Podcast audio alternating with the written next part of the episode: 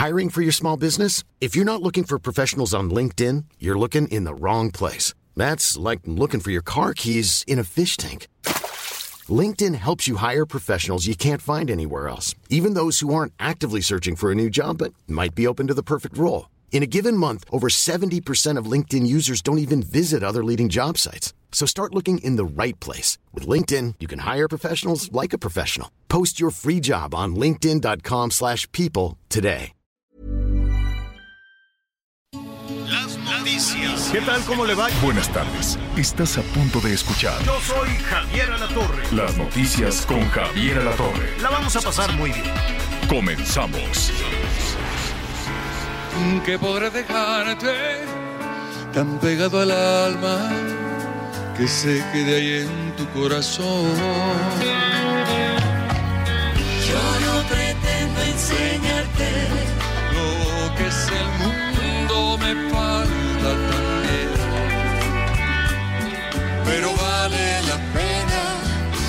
Cada día.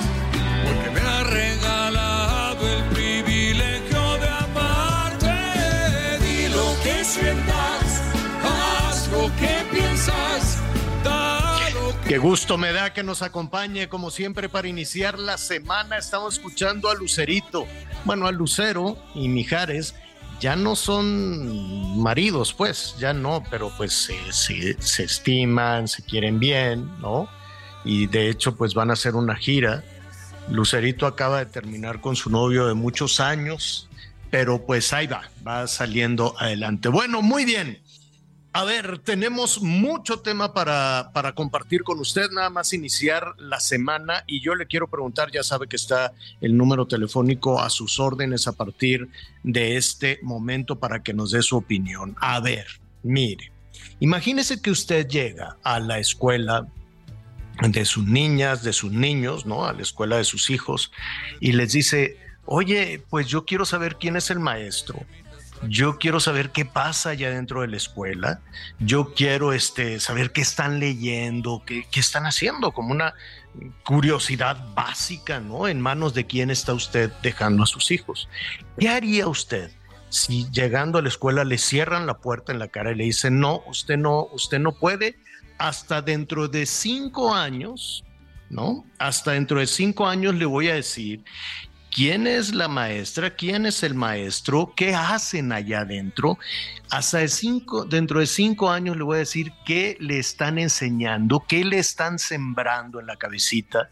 Hasta dentro de cinco años le voy a decir quiénes son los maestros y cuáles son los libros. Bueno, de ese tamaño es la barbaridad que la Secretaría de Educación Pública acaba de anunciar esta mañana dice que reserva, que se reserva por cinco años este, toda la información y que se reserva por cinco años la identidad de los responsables de los libros de texto. Pero ¿por qué? Si ese es un asunto que se está haciendo con dinero público. Ese es un asunto que afecta la vida de millones de niñas y de niños en este país generacionalmente. ¿Usted estaría de acuerdo con que les aventaran la puerta en la cara y le dijeran, no, tú no puedes saber nada de lo que están leyendo ni de lo que estamos enseñando hasta dentro de cinco años? Hágame el refregado favor. Eso es lo que está diciendo la Secretaría de Educación Pública. Dice que para proteger la identidad, a ver, que para proteger la identidad de los datos personales, de los responsables de la elaboración y de los contenidos y de los errores. Tienen muchísimos errores, pero además del contenido ideológico de estos libros, no quieren que sepamos nada del venezolano, pues ya lo sabemos, que vino de Maduro directamente para acá. Y ya sabemos también el perfil de los otros personajes. Ahora ya lo sabemos. Imagínense el gobierno de las listas, el gobierno que todos los días está presentando listas de políticos, de empresarios, de periodistas y que lo señala con el dedo que dice, aquí tengo la lista de los que no me quieren, aquí tengo la lista de los que me critican. Así debería presentar también, aquí tengo la lista de los responsables de los libros de texto. ¿Qué, qué, qué quieres esconder? ¿Por qué no podemos saber una información básica para los jefes y las jefas de familia, para los padres de familia, básica para los niños? No es un asunto de partidos, de conservadores, de liberales, de, de, Morena, de Priista. No, no, a ver, ya estamos hartos de los partidos políticos, de todos, del PRI, del PAN, del PRD, de Morena. Esto no es un asunto de partidos, ya párenle, no es un asunto electoral, no es un asunto de partidos, es un asunto de formación de las niñas y los niños. Y eso que me voy a reservar, pues yo sé que se reservan siempre que hacen sus trapacerías y se roban el dinero y dicen, no, durante cinco años no te voy a decir en qué me gasté el dinero, pero este es un asunto mucho más serio que eso. Ni es electoral, ni es de partidos, ni es de que se robaron el dinero y que por eso quieren reservar la información cada vez que queremos saber en qué se gastaron dinero de una obra. No, es que por seguridad nacional no te lo puedo decir. Y ahora, ¿cuál es el argumento? Ahí está el número telefónico para que se comunique eh, con nosotros. Me da muchísimo gusto saludar, que nos van a acompañar también eh, nuestros eh, compañeros Anita Lomelí y Miguel Aquino. ¿Cómo están, niños? Hola Javier, ¿cómo estás? Muy buenos días, buenas tardes, por supuesto, ya en algunas, en algunas partes, en algunas partes del país. Seguramente, así como el señor Javier La Torre, pues hay muchos, muchos mexicanos, muchos padres de familia indignados, enojados, intrigados con todo este asunto del libro, de los libros de texto gratuitos. El hecho es que eh, pues sigue toda esta controversia, si es correcto o no lo que se puso en estos libros, en estos libros de texto. Todo esto nace a partir de marzo, cuando la Asociación Nacional de Padres de Familia pues argumentaba que en esta ocasión los responsables, los responsables de diseñar los, los, responsables de analizar, de estudiar, de revisar los libros de texto gratuito, pues en esta ocasión, pues no estaban contemplando a la Asociación Nacional de Padres de Familias, una asociación, una unión nacional que surgió desde hace 106 años y que en las últimas décadas una de las cosas fundamentales que ha hecho y que es en realidad gran parte de su trabajo es estar muy de cerca con las autoridades educativas de este país, pues para saber qué es lo que están aprendiendo y o qué es lo que van a aprender nuestros niños, nuestras niñas en las escuelas, sobre todo en las escuelas públicas, que es en donde, pues básicamente el único material de trabajo es, son los libros de texto gratuitos. Pero por alguna situación, por alguna razón que lamentablemente hasta el día de hoy no está claro el por qué, pues la Secretaría de Educación Pública y sobre todo los responsables, los responsables de los libros de texto gratuito que amigos, este, pues tiene nombre, nombre y apellido, pues decidieron dejar de lado a la, a la Unión Nacional de Padres de Familia, a los expertos, a los pedagogos, a mucha gente que anteriormente había estado eh, cooperando. Dicen que sí se llevaron a cabo asambleas, dicen que sí tuvieron reuniones, dicen que sí participaron, incluso una de las cosas que decía Marx Arriaga Navarro, director de materiales educativos de la SEP, decía que este pues que incluso habían colaborado pues muchos, muchos maestros. Por cierto, él es doctor en eh, filología hispánica por la Universidad Complutense de Madrid, este maestro en teoría literaria, licenciado en letras hispánicas.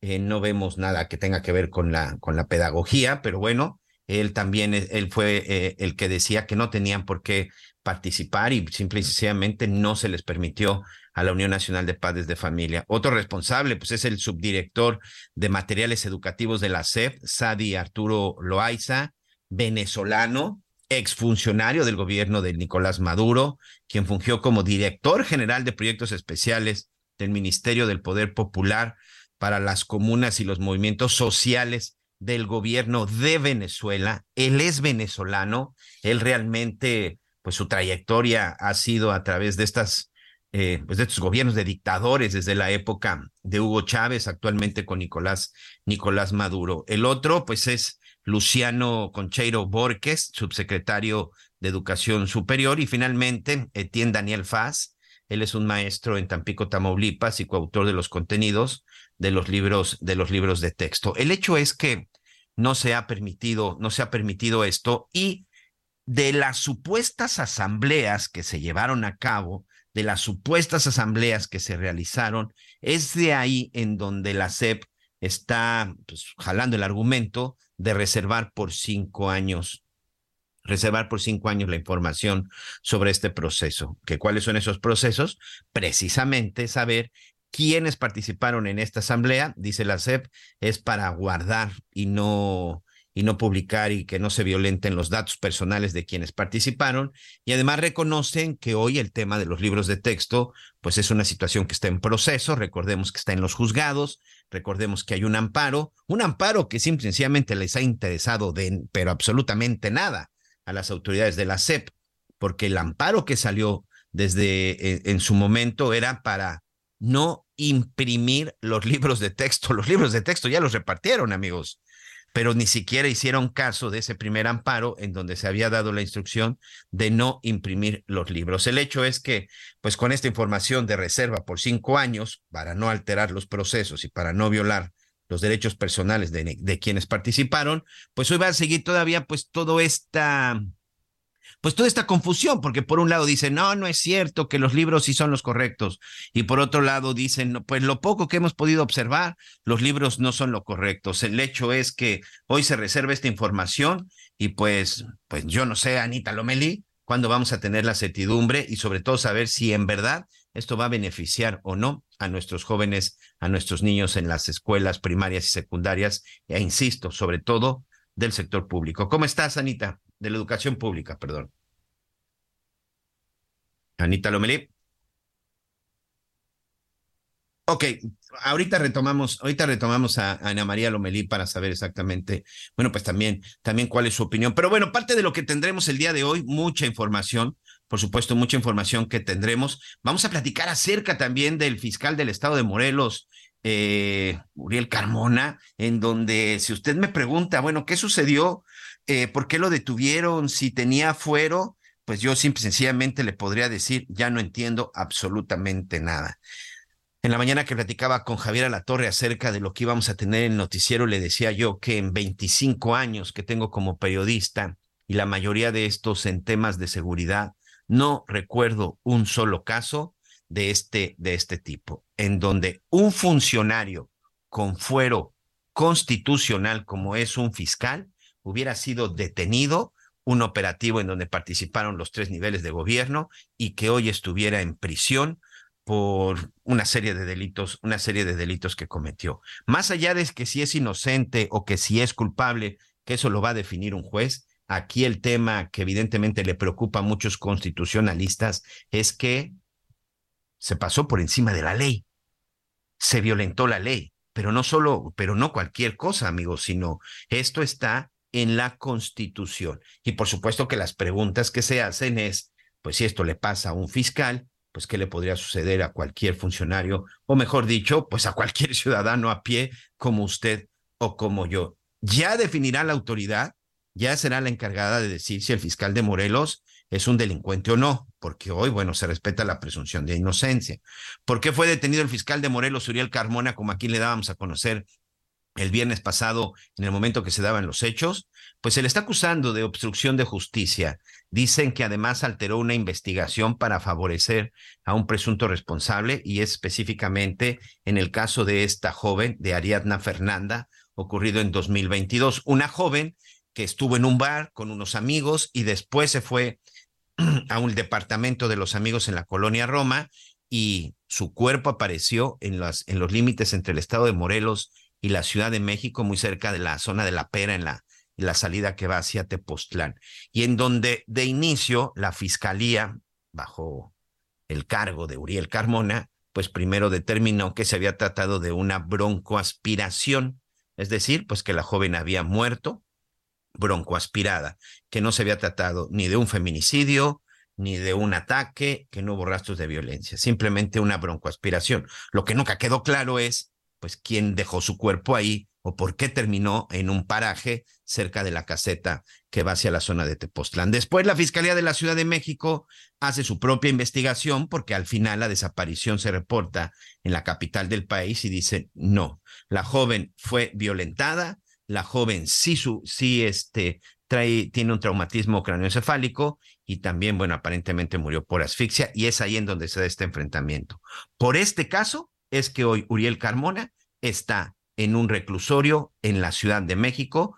El fin de semana se llevó a cabo una de las una de las, este, eh, estuvo ahí compareciendo ante el juzgado y simple y sencillamente el juez dijo, se queda en la cárcel. Insisto, es un caso en donde, por supuesto, es muy importante saber si tiene responsabilidad, pero pues qué pasó con las facultades en la situación de lo del fuero, del fuero constitucional, pues no se respetó y yo no sé si esto a la larga pues vaya a provocar que culpable o no, pues el proceso se venga abajo, porque recordarán aquel, este, pues aquella determinación de la Suprema Corte sobre las violaciones al debido, al debido proceso. Pues parte de lo que sucedió, pero también muy pendientes porque el fin de semana finalmente fue detenido ya este sujeto que se apoda el tiburón, este personaje en la zona de San Luis Potosí, que lamentablemente, bueno, pues salió a las redes y salió a dar a conocer su, su, su imagen y sobre todo, pues quién era por la golpiza, tremenda golpiza que le dio a un joven de 15 años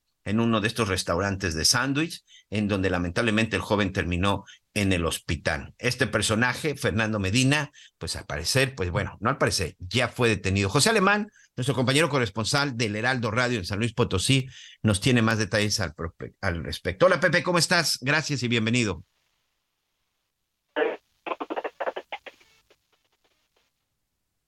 Tenemos a Pepe. Bueno, vamos a tratar, vamos a tratar de recuperar la señal. Pues sí, este sujeto que después también salieron algunos videos en las redes sociales en donde aparentemente, pues no era la primera vez que golpeaba de una forma salvaje y cobarde a, a, una persona, pues empezó a ser uno de los sujetos más buscados y sobre todo, pues más reproducidos en las, en las redes sociales.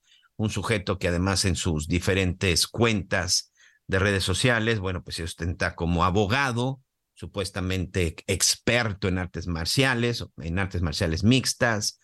Se decía que incluso obtuvo por ahí este un campeonato, que era un tipo que era un tipo violento. El hecho es que la Fiscalía del Estado pues inició su búsqueda y este fin de semana y sabe que algo curioso fue detenido en la capital de San Luis. O sea, no escapó, no escapó de, del Estado, no sé si no lo logró, eh, recordará que todavía la semana pasada las autoridades de San Luis Potosí decían pues que no descartaban que el sujeto hubiera estado o que hubiera huido a otros estados vecinos, pero bueno, al final, al final ya fue, ya fue detenido. Pepe, parece que ya te recuperamos. Pepe Alemán, nuestro compañero corresponsal del Heraldo Radio en San Luis Potosí. Adelante. Miguel, sí, muy buenas tardes. Como bien lo dices, después de cinco días de andar prófugo, eh, Fernando N., alias el tiburón, ese golpeador del jovencito Santiago de 15 años el 31 de julio en una cadena de estos eh, eh, restaurantes de sándwiches.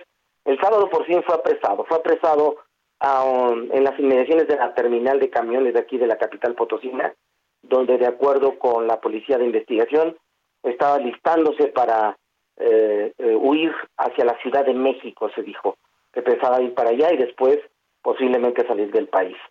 Eh, Miguel, hoy, eh, hace unos minutos, acabamos de hablar con el fiscal José Luis Ruiz Contreras y mm, él eh, rechaza cualquier posibilidad de que el tiburón vaya a salir en libertad. Primero decirte que nos dijo que será hasta el próximo viernes, cuando sea la audiencia para decir la situación jurídica de este golpeador. Y te decía, descarta cualquier posibilidad de que vaya a salir libre y de que eh, eh, no, eh, no se le imponga la, la prisión preventiva oficiosa, que es lo que ellos van a pedir. Pero además, Miguel José Luis Ruiz Contreras, el fiscal potosino, dice que el delito por el que lo van a acusar es de homicidio doloso, homicidio calificado, perdón, en grado de tentativa. Y por considerar que este hombre, el tiburón, es instructor de artes marciales, es decir, que sus brazos y sus piernas son armas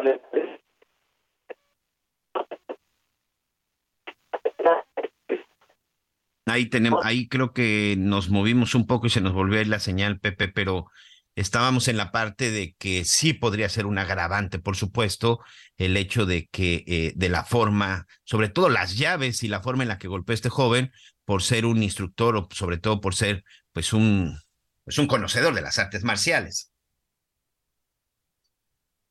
Pepe, ahí a ver si ya nos quedamos en la parte de que el hecho de que ser un experto en artes marciales podría ser un agravante para este sujeto en el momento que golpeó a este menor de 15 años. Efectivamente, esa condición y la condición de que se trata de un menor de edad, lo cual para la Fiscalía es eh, un agravante muy notable, con lo cual, según el fiscal Ruiz Contreras, pedirán, o la pena pudiera, para este sujeto, pudiera ir desde los 12 hasta los 50 años de prisión por estas agravantes.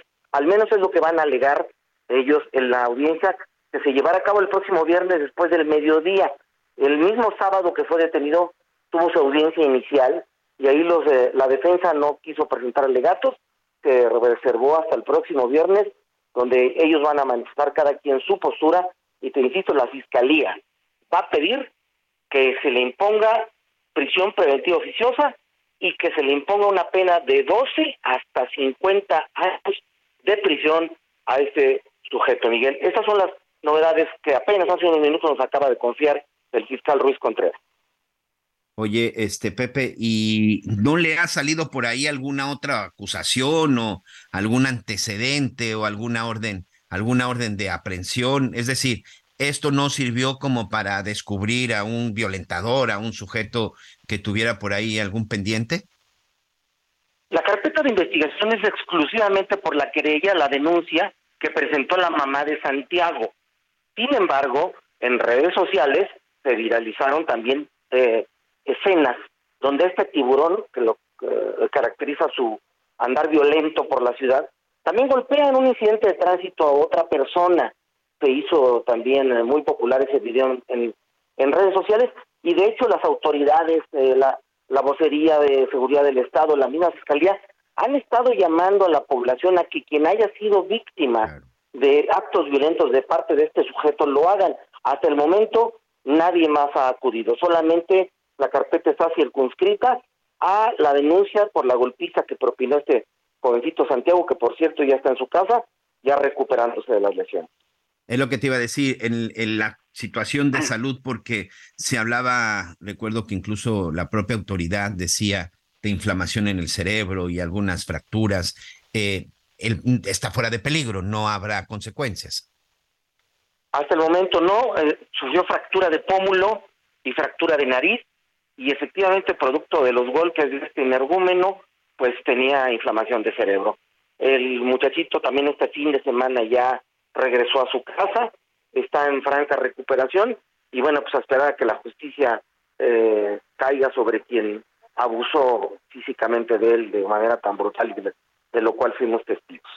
Pues vaya situación en la que se metió este personaje, Fernando, Fernando Medina. Lamentablemente, eh, pues este joven pagó las consecuencias de atravesarse con un sujeto con esta personalidad, literal, y, y creo que la, con un criminal, porque alguien que se atreve a golpear de esa, de esa manera, eh, sabiendo pues el alcance que puede tener, por supuesto que lo hacía con la intención de lastimarlo, con la intención de dañarlo, y hoy, bueno, pues hoy lo tiene en la cárcel, y pues lo que te acaba de decir el fiscal, pues creo que nos habla precisamente de un momento de ira, un momento de tontería, o sea, por una por un ataque cobarde, pues de esta manera pues echas echas a perder tu vida de 12 a 50 años de prisión. Vamos a ver también bueno, pues qué dice, qué dice el juez al respecto. Por lo pronto, Pepe, Por supuesto, muchas gracias. También hay, también hay gente que dice que ni siquiera podría ser vinculado a proceso, porque al final de cuentas el delito que se tipificaría en lo menor sería lesiones y hay la posibilidad incluso de un acuerdo con la víctima. Entonces, a esperar el próximo viernes también, Miguel, cabe resaltar la, la fotografía, no sé si, si la llegaron ustedes la fotografía cuando el momento que lo detienen, a mí me recordó mucho cuando detuvieron a la Barbie, no está muy, muy, agobiado, ¿eh? No está muy agobiado el tiburón. Muy sonriente y este tipo también está muy sonriente, lo que ha, causado indignación, más indignación aquí entre la sociedad potosina, de que todavía lo presentan y el tipo sonriente. Burlándose. Y esa es una burla, ¿eh? Esa es una burla. Ese es al final una burla, un reto, un reto para la autoridad. Pero bueno, pues ahí está la información. Gracias, José Alemán. Muy buenas tardes, Miguel. En la zona de San Luis. Potosí. Oiga, y ahorita que estamos precisamente eh, con estos temas de violencia, déjeme decirle que hay una manifestación o hay una caravana que está saliendo de autotransportistas desde la zona de la caseta de Tepoztlán en la México Querétaro hacia Coacalco.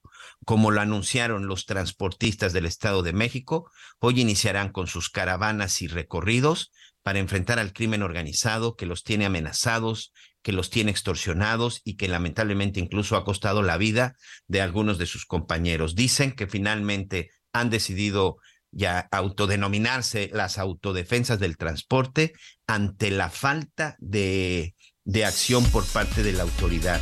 Y cuando precisamente está sucediendo todo esto, en la zona de Guerrero reportan la muerte de cuatro eh, choferes del transporte público, precisamente transportistas que se negaron a pagar el derecho de piso. Pero regresando de la pausa, les cuento más al respecto. Así que regresamos en unos minutos en las noticias con Javier Alatorre. Conéctate con Javier a través de Twitter, arroba javier-alatorre. Sigue con nosotros. Volvemos con más noticias. Antes que los demás. Todavía hay más información. Continuamos. Hola, mi nombre es Paola Flores, soy diseñadora de interiores y te invito a Expo Mueble Internacional la feria líder de muebles y decoración en América Latina. La cita es del 16 al 19 de agosto en Expo Guadalajara y con más de 400 expositores encontrarás la mejor calidad y diseño en todo tipo de mobiliario, mueble residencial, exteriores, infantil, de madera, tapizados, todo. El evento no tiene costo, regístrate en expomuebleinternacional.com.mx. Las noticias en resumen. Este lunes se dio a conocer que fue hallado sin vida el empresario Íñigo Arenas Saiz, de 41 años, en Naucalpan, Estado de México. El domingo fue reportado como desaparecido después de acudir a un centro nocturno en la zona de Polanco de la Ciudad de México. Se desconocen todavía las causas de su muerte.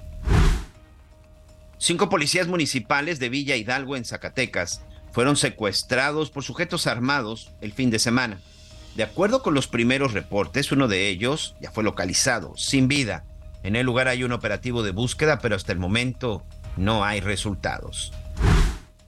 Y este lunes inicia formalmente el ciclo escolar 2024 en la Universidad Nacional Autónoma de México a nivel superior y posgrado. 48 mil alumnas y alumnos de primer ingreso empezarán ya sus actividades escolares.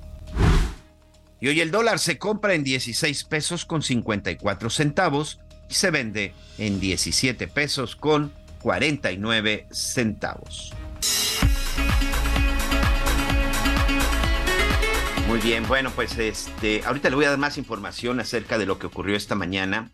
Ya le decía, en el estado de Guerrero, específicamente en la capital, en Chilpancingo, una, una base, una base de, de estas camionetas de transporte público tipo urban fue atacada por un grupo de sujetos armados. Esto fue en la colonia Los Ángeles. Una de las unidades fue incendiada y lamentablemente hasta el momento se reportan tres choferes asesinados. Tres choferes que estaban en espera de, de pasaje, que estaban en espera de que su unidad avanzara para poder este, trabajar fueron asesinados cuando llegaron, cuando llegaron estos sujetos. Esta base de Urban está ubicada en la carretera federal Chilpancingo-Tixtla. Tres transportistas asesinados, una unidad incendiada y por supuesto es un caso que tiene que ver con el crimen organizado por extorsión.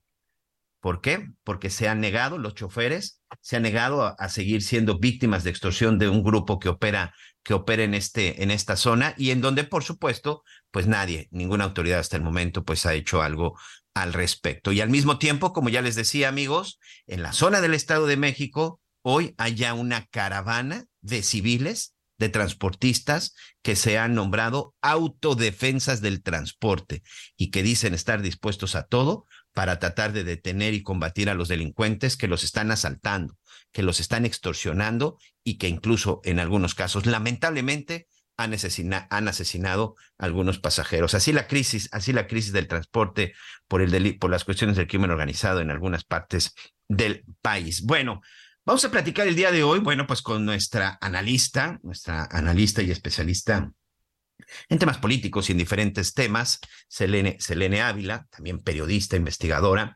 eh, hace unos días se dio a conocer por parte de uno de los pues aspirantes, preaspirantes, no me gusta el término corcholata, entonces uno de los aspirantes para dirigir el frente, no, perdón, para dirigir este las, las juntas, las asambleas de, de Morena, eh, los comités de Morena para poder llegar a la candidatura en el 2024. Este, ya con tantos nombres y con tantos títulos que no se pueden decir precandidatos y no se pueden decir campañas, de repente uno ya se confunde con tantos temas, este, Selene. Pero bueno, Marcelo Ebrard, el ex canciller, que hasta el momento es de los que ha presentado pues realmente propuestas, ya veíamos lo de su, su propuesta de Ángel en materia de seguridad, y este fin de semana, ante una cantidad importante de mujeres, presenta el pasaporte violeta, una propuesta que va en beneficio, en beneficio de las mujeres. Pero, ¿qué te pareció esa propuesta, Selene? ¿Cómo estás? Gracias y bienvenida.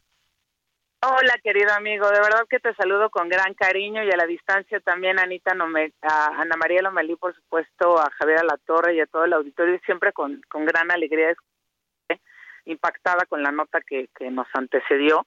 Este tema que decías de, del coordinador de los comités de defensa de la cuarta transformación, sí, el cargo está largo. Gracias, Elene. A veces, no, a veces ni yo me acuerdo. Tengo que ir a, ¿cómo era? Eh, porque es muy largo. Y sí, evidentemente, como las eh, no estamos en tiempos electorales de campaña, no pueden ser ni, ni candidatos ni precandidatos. Entonces, pues son aspirantes o para algunos que prefieren decirles corcholatos, ¿no? Hay quienes no les gustan, por ejemplo, a Ricardo Monreal no le gusta que le hagan corcholata. A alguien como Marcelo Ebrard no le causa ningún conflicto. Pues me parece bien, y hay quien le molesta y hay quien no, hay de todo. Pero bueno, vamos a hablar de, de algo muy importante, porque sí, efectivamente, el día de ayer en el, parco, en el Parque Bicentenario presentó Marcelo Ebrard este pasaporte violeta para apoyar a las mujeres que son jefas de familia. Es un pasaporte, Miguel, eh, que contiene cuatro ejes con diferentes acciones. El primero tiene que ver con una vida con mayor bienestar. Esto implica, entre otras cosas, apoyo de tres mil pesos al mes para las mujeres que mantienen su hogar y que más lo necesitan, centros de desarrollo por infancia, adultos mayores y personas con discapacidad, prioridad en trámites de gobierno. El segundo eje es una vida más segura, acceso preferencial en transporte público, línea exclusiva para mujeres víctimas de violencia de género, es decir, una línea telefónica para alertar y un acceso inmediato a casas violetas donde puedan ser recibidas estas mujeres que son víctimas de algún tipo de violencia, niñas, mujeres y abogados gratuitos. Algo muy importante que tiene el pasaporte violeta y que yo destaco es que eh, había quien decía por ahí, fíjate, no, es que esto es igual que la tarjeta rosa de Del Mazo. No, no es cierto. Yo respeto a Del Mazo, lo conozco, lo he tratado bien, es un caballero. Pero su tarjeta rosa solo implicaba darle una cantidad de dinero a ciertas mujeres en situación de vulnerabilidad solamente en su estado. Esto es a nivel nacional pero no es nada más un tema de asistencialismo porque tengan un familiar que cuidar, porque tienen a los hijos, porque no pueden salir adelante por alguna razón o enfermedad con sus propias capacidades para salir a trabajar. No, no, no. Es algo integral y es algo que es parte de las políticas públicas que siempre tiene Ebrard con, con perspectiva de género.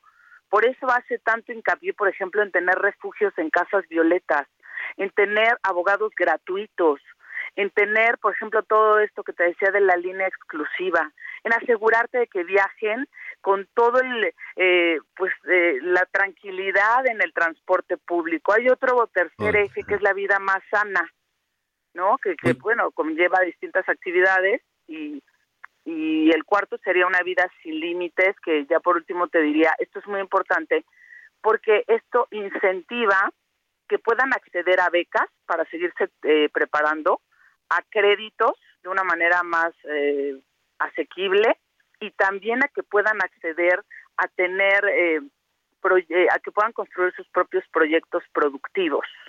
Entonces, no te quedas en el dinero la este, gente, sí.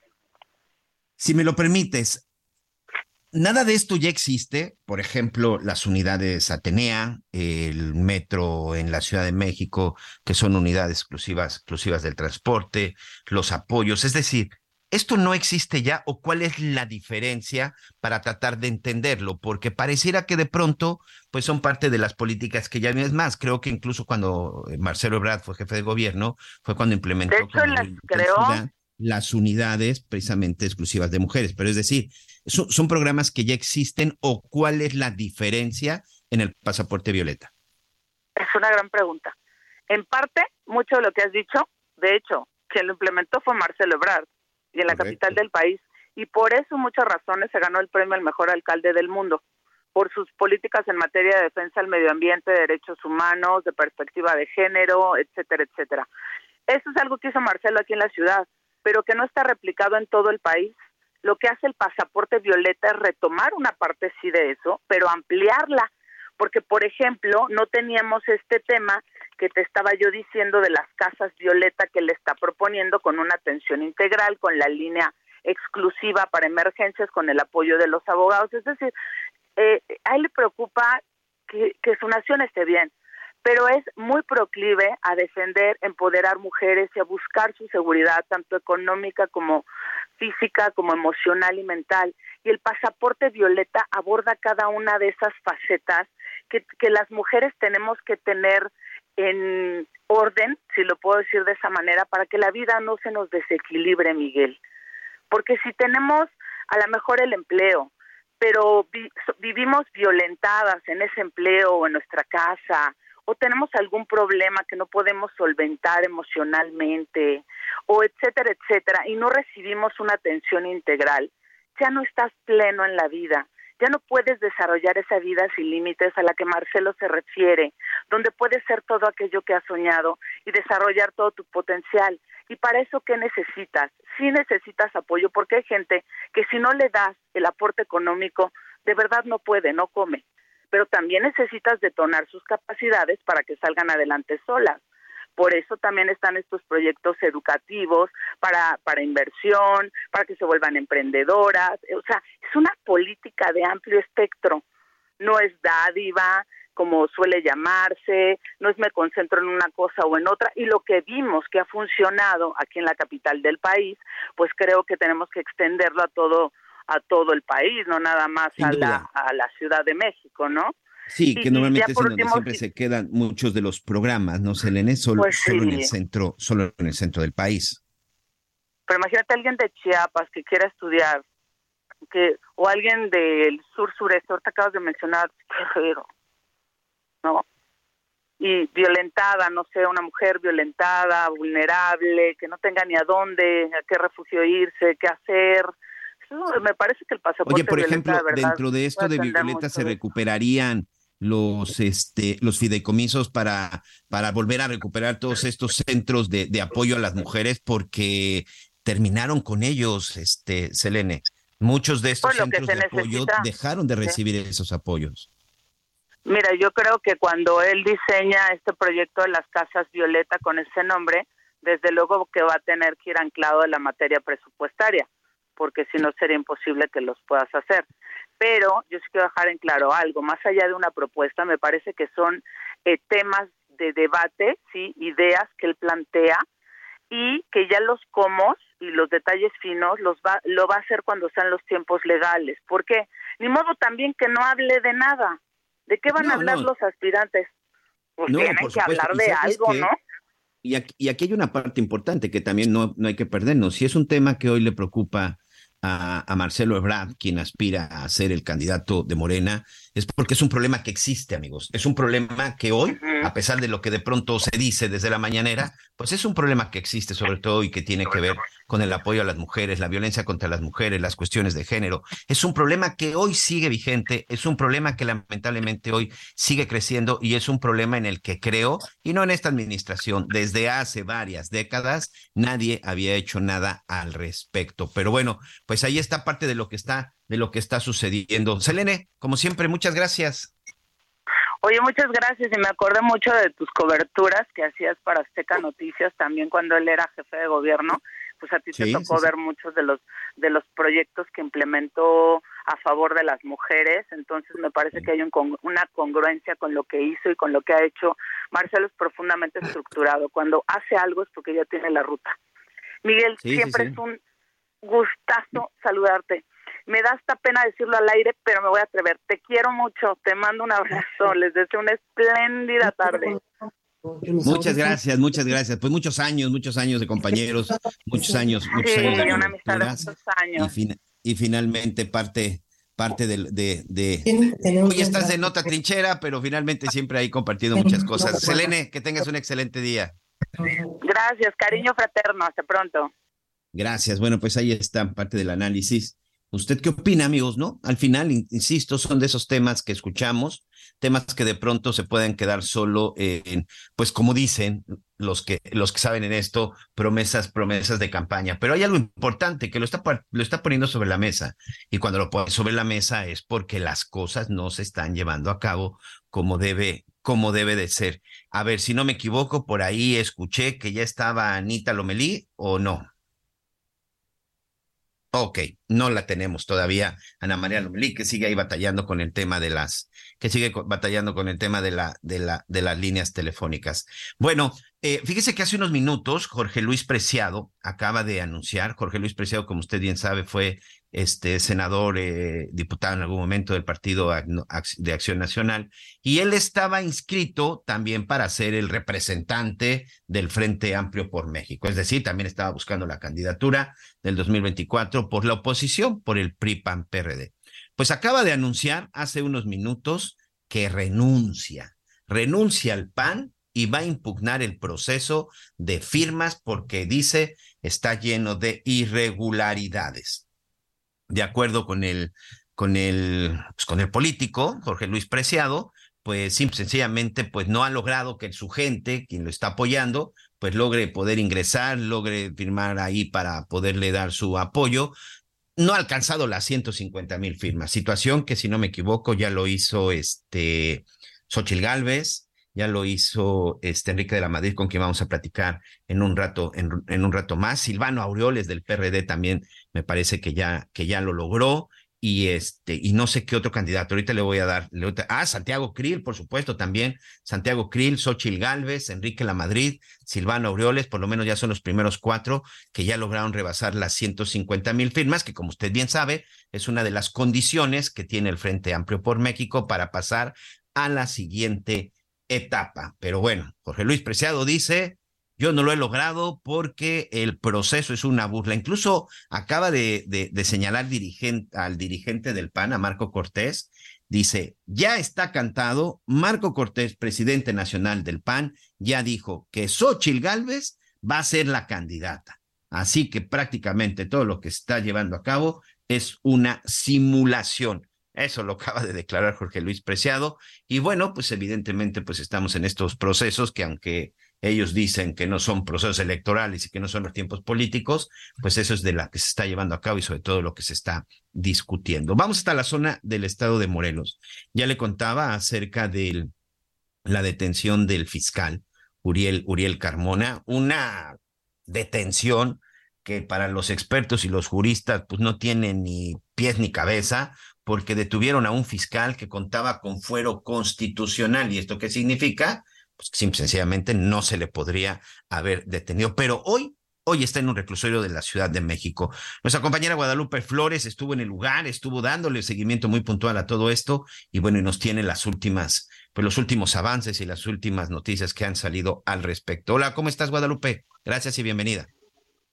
Gracias, hola Miguel, te saludo con mucho gusto desde Cuernavaca, Morelos, pues ya después de que el pasado fin de semana fue vinculado a proceso y se mantiene en prisión preventiva el fiscal de Morelos, Uriel Carmona Gándara, eh, pues eh, incluso se prepara la próxima audiencia dentro de un mes, es decir, para el próximo 7 de septiembre, eh, pues Uriel Carmona pues no podrá seguir al frente de la Fiscalía General del Estado de Morelos, de acuerdo con la Constitución Política, tendrá que ser el Ejecutivo quien designe una terna que se vote por parte del Congreso del Estado para designar al nuevo fiscal.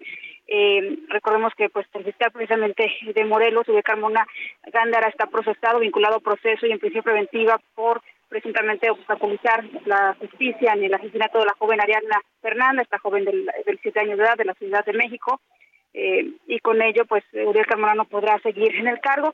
Aquí en eh, Morelos, eh, comentarte que el ambiente político es tenso. Los, el Congreso del Estado ha, salido a defender a Uriel Carmona Gándara, a señalar que sí es una violación a la Constitución, una violación a la ley, la detención del fiscal, porque tiene fuero constitucional. también ha dicho el propio obispo y también secretario del Episcopado Mexicano, Ramón Castro Castro, ayer en misa, en, en su mensaje, en la homilía, pues dijo que es es a todas luces una violación a la Constitución y eh, que en este caso se debe buscar la verdad y la justicia en la caso de esta detención del fiscal Uriel Carmona Gándara. Eh, hasta el momento el gobernador Cuauhtémoc Blanco Bravo pues no ha eh, hecho ningún pronunciamiento. Eh, también los alcaldes han manifestado pues que hay eh, cierto de que esta detención pues también pueda generar inestabilidad en el estado de Morelos, también pues de aumento o movimiento de los cuerpos eh, criminales en el estado de Morelos. Eh, sin embargo, bueno, hasta este momento la información que se tiene pues es que eh, Uriel Carmona, a pesar de este fuero constitucional, pues ya fue vinculado a proceso y está en prisión eh, preventiva. La información, Miguel. Oye, recuérdanos, este, por ejemplo, en este caso que está Uriel, pues en la, en la, en prisión, ¿quién se quedó a cargo? Ya sabemos de alguien que esté como encargado de despacho momentáneamente en lo que se resuelve la situación, sobre todo porque al final, pues en Morelos sigue eh, trabajando, debe de seguir trabajando la fiscalía y un estado que, sinceramente, en la cuestión de la procuración, pues no entrega buenas cuentas, Guadalupe. Sí, es el fiscal metropolitano el que se queda al frente en esta ausencia del fiscal Uriel Carmona Gándara, es el que está en este momento como eh, pues fiscal o titular en funciones o a cargo al frente de la Fiscalía eh, General del Estado. Esto fue pues eh, anunciado por el propio gobierno del Estado tras la detención del fiscal Uriel Carmona, pues informó en este comunicado de prensa que de acuerdo a la Constitución Política del Estado eh, de Morelos, eh, pues eh, quien asume es Carlos Andrés Montestellos, quien se desempeña como fiscal regional de la zona metropolitana de Morelos. Eso es que en este momento pues está fungiendo como titular de la Fiscalía. Miguel. Oye, y el, el gobernador Cuauhtémoc Blanco ya dijo algo de, de su fiscal. Digo, nunca se han querido, la verdad es que no, nunca, nunca estuvo tan contento con él, pero ha dicho algo al respecto, pero al final es el fiscal del Estado. Pues Miguel, comentarte que no hay ningún pronunciamiento ni en redes sociales por parte del gobernador José Blanco Bravo sobre este tema, quien tendrá que haber ya eh, por lo menos eh, fijado una postura, un pronunciamiento. Eh, es verdad, el conflicto eh, eh, siempre ha estado, el conflicto entre el Ejecutivo y el, titular de la Fiscalía General del Estado. Incluso recordemos, Uriel Carmona fue designado en el gobierno de Graco Ramírez, siempre pues se le llamó el fiscal carnal y eh, el, el, conflicto que hay siempre, eh, incluso se notaba en, las, en los asesinatos, las investigaciones, eh, se notaban las declaraciones del propio gobernador Cuauhtémoc Blanco Bravo, del propio fiscal Uriel Carmona, eh, pero hasta el momento pues el Ejecutivo, ninguna autoridad del Ejecutivo ha eh, pues emitido un pronunciamiento al respecto sobre esta detención. Han sido varios los actores políticos, incluso el propio gobernador Graco Ramírez, que en su cuenta de Twitter también pues, señaló que es una violación a la Constitución, eh, la detención de Uriel Carmona, varios han sido los actores políticos en Morelos que se han pronunciado, han, hecho, han declarado respecto, sin embargo, el Ejecutivo como tal no lo ha hecho, Miguel. Muy bien, pues vamos a estar muy pendientes. Eh, en estos días pues se tendrá que resolver y saber qué es lo que va, qué es lo que va a pasar. Y también, bueno, pues qué dice la ley, ya lo decíamos, a ver si esto, pues al final no afecta incluso, como dicen, el debido proceso. Y si es inocente o culpable, pues sabemos que en estos casos, pues los casos se quedan este, impunes, por llamarle de alguna forma. Gracias, gracias, Guadalupe. Buenas tardes, pendiente muy pendientes de lo que está sucediendo Guadalupe Flores en el estado de Morelos. Sí, es un caso que hoy tiene enfrentado aquí, bueno, ya, fíjese, ya hasta la iglesia, ya hasta la iglesia pues ha, ha, emitido ahí algún, algún comentario y insisto, amigos, ¿eh? más allá de si es inocente o culpable, de pronto, eh, pues literal están aplicando aquella aquella famosa de que a mí no me vengan de que la ley, de que la ley es la ley. Legalmente no debería estar detenido, por este fuero constitucional que incluso hace unos meses la propia Suprema Corte de Justicia de la Nación ratificaba y confirmaba. Pero el hecho es que hoy, hoy, el fiscal del estado de Morelos está en la cárcel enfrentando un proceso por un caso que ocurrió el año pasado y un caso en donde incluso provocó un enfrentamiento con el gobierno de la Ciudad de México, en aquel entonces encabezado por la hoy eh, precandidata, voy por la precandidata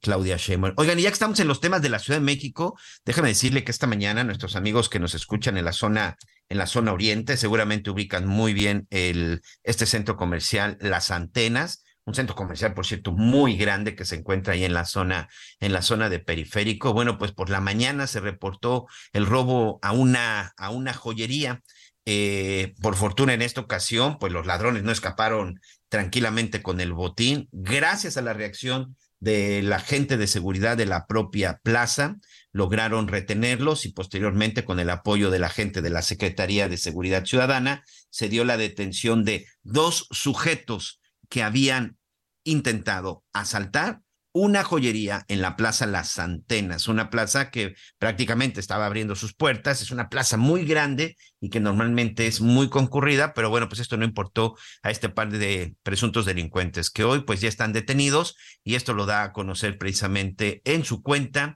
el secretario de Seguridad Ciudadana de la capital del país, Omar García Harfuch. En cuanto vayan saliendo más detalles, bueno, pues ya se los daré, se los daré a conocer. Necesito hacer una pausa, pero no se vaya, por supuesto, regresamos con más información aquí en las noticias con Javier Alato.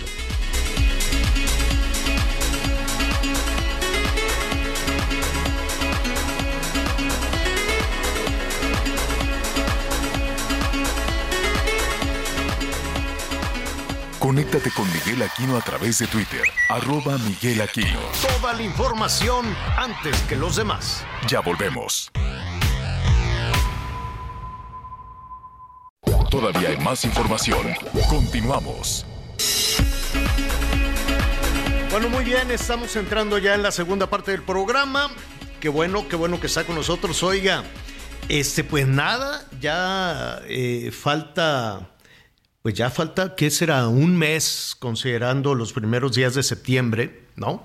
Poquito menos de un mes, este, para eh, saber quién es el candidato, la candidata o el candidato del el Frente de Oposición a la presidencia de la República y de Morena también. Entonces, pues todo lo que resta del mes va a ser de una actividad frenética, créamelo, como han estado en campaña las y los eh, aspirantes a la candidatura a la presidencia por parte de Morena y como están también los, em, los integrantes de, de, la oposición.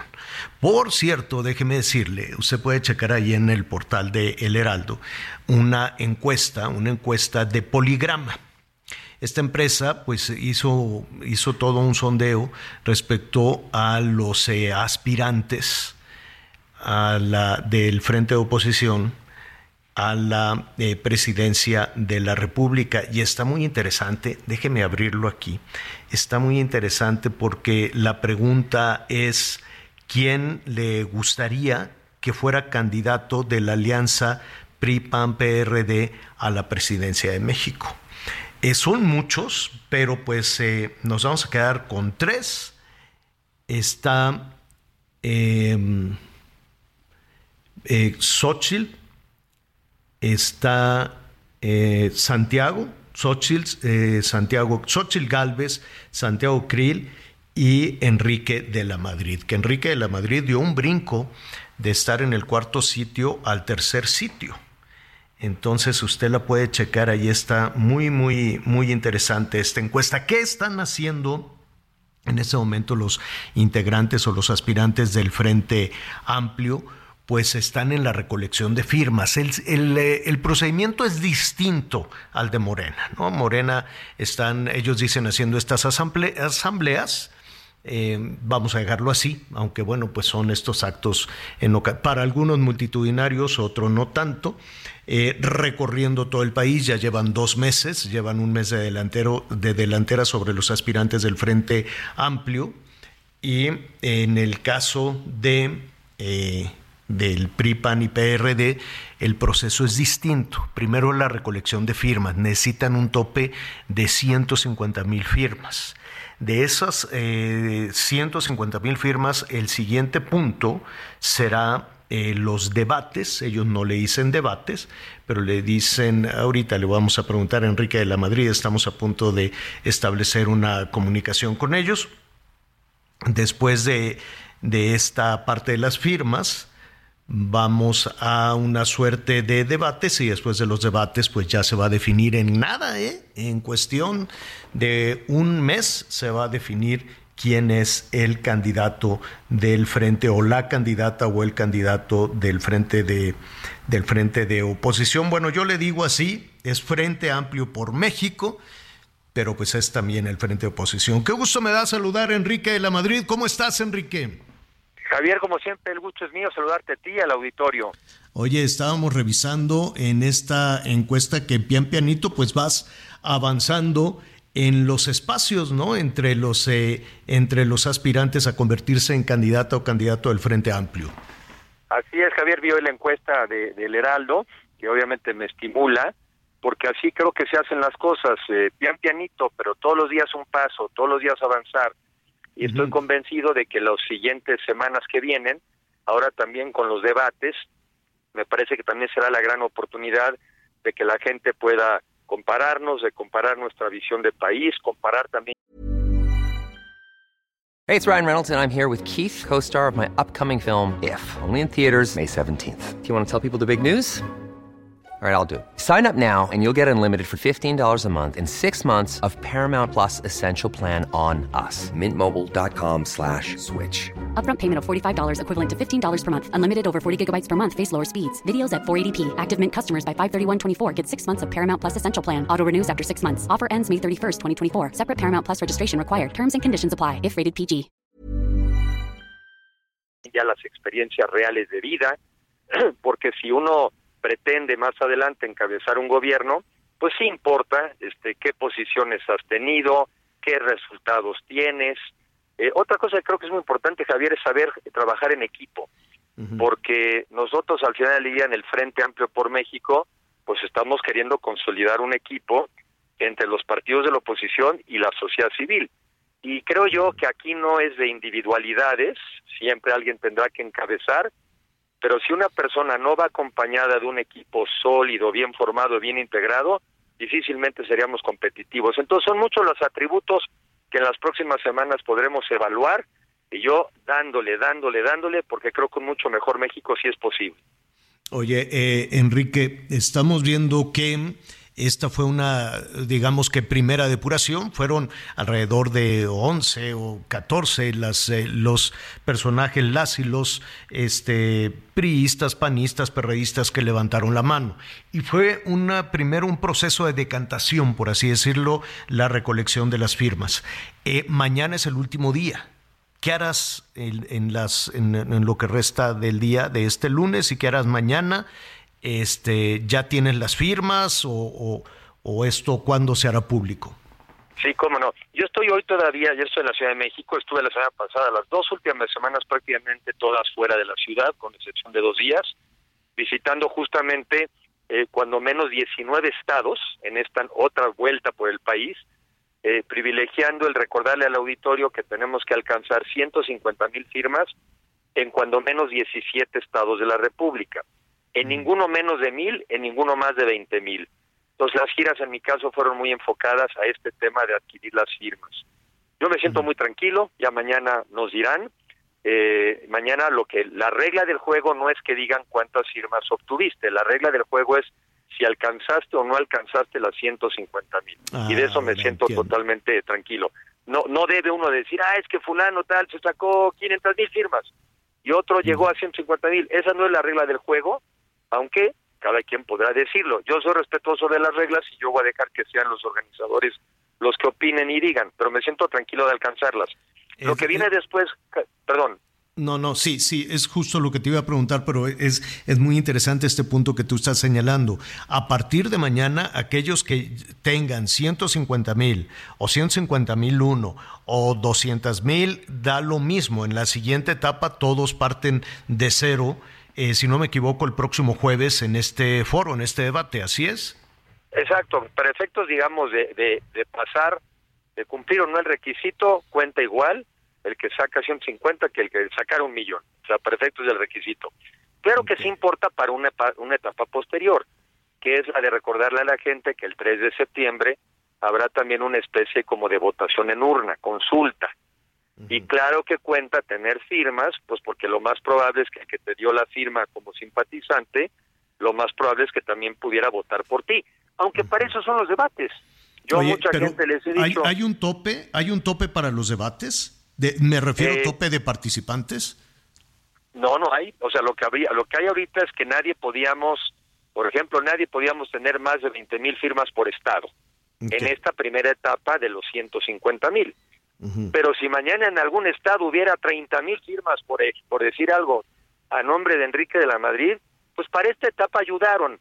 Pero ya en la siguiente, lo que uno supondría es que el que te dio la firma ahorita, lo más probable es que también ratificaría eso el día de la elección. Entonces sí cuenta tener las firmas. Ya entiendo, pero ¿cómo van a decidir? A ver, corrígeme si me equivoco. El próximo jueves van a tener ese debate eh, no sé qué características tenga. Eh, lo, ya ves que los debates son aburridísimos, son muy rígidos y, tú no puedes hablar más que es. En fin, ponen muchas reglas.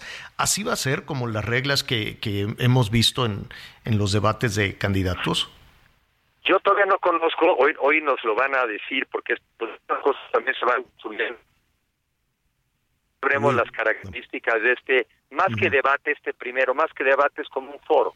Este más que un debate es un foro con una presentación de visión de país, este jueves. Okay. Eh, lo anunciaremos ahora que sepamos el lugar y la hora. Y después de eso, si viene toda alguna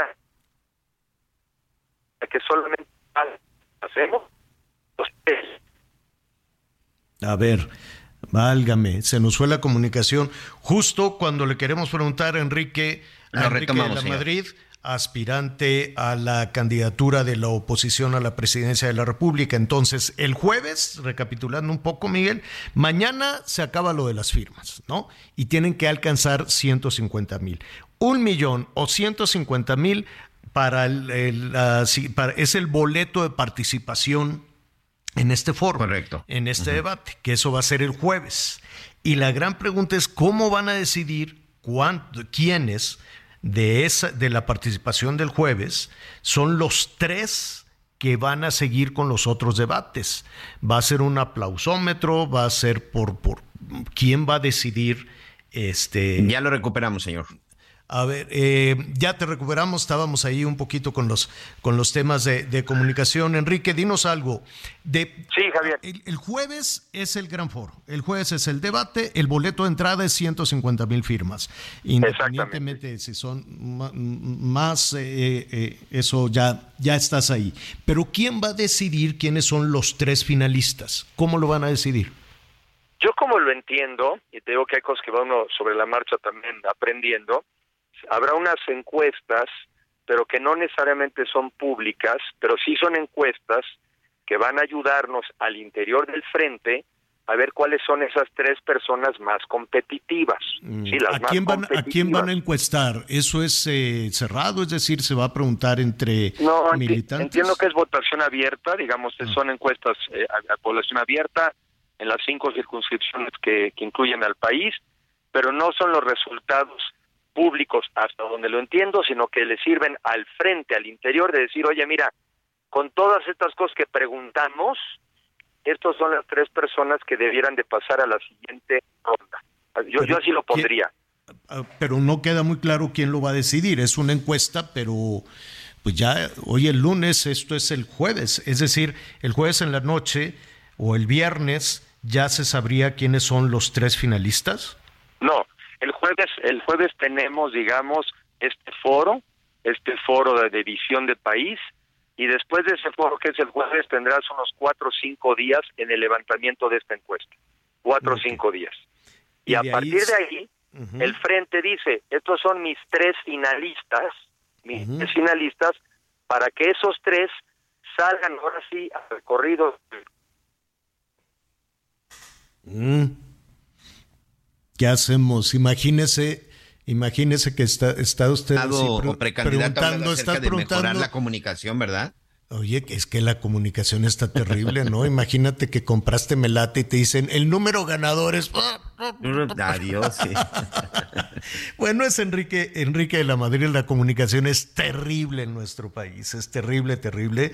Enrique está haciendo todavía estos recorridos por diferentes estados del país, estuvo trabajando mucho también en el centro del país. La duda que teníamos es cuándo se va a definir quiénes son esos tres. Bueno, ya nos dice que a partir de, la, el, el jueves tienen ese encuentro, tienen ese debate, los que tienen el boleto de entrada, que son las 150 mil firmas, para la próxima semana van a decidir, estos son los tres más picudos, son los tres más chipocludos, y de ahí van a seguir realizando foros hasta que el 3 de septiembre el 3 de septiembre, fíjese, pues ya, en nada, en cosa de un mes, esto va a ser ya una nueva etapa, Miguel, no lo, no lo dudes, ya de, de, campaña este, frontal, ¿no? Ya de campaña hacia la presidencia de la República. Morena lleva, pues, formal, no formalmente, pero ya de lleno, desde que renunciaron, pues creo que son dos meses, eh, haciendo campaña desde el 21 más o menos pero ya directamente recorriendo el país con los foros, las bardas, las propuestas, todo eso, pues son dos meses. El árbitro dice que no, pero pues ya el árbitro no existe, ya el árbitro está muy desfigurado, cosa que yo creo que no es bueno en este país, porque hemos avanzado en el juego electoral sin el árbitro, hemos avanzado de, y, y si de vez en cuando este, se le consulta, pues la verdad es que sí habrá que reforzarlo. Eh, te, tenemos de nueva cuenta, te ofrecemos una disculpa, Enrique, las comunicaciones están terribles. Eh, la verdad, ¿para qué te digo que no? Sí, sí están mal, pero bueno, ahí vamos por partes. Así como todo, pian pianito vamos llegando.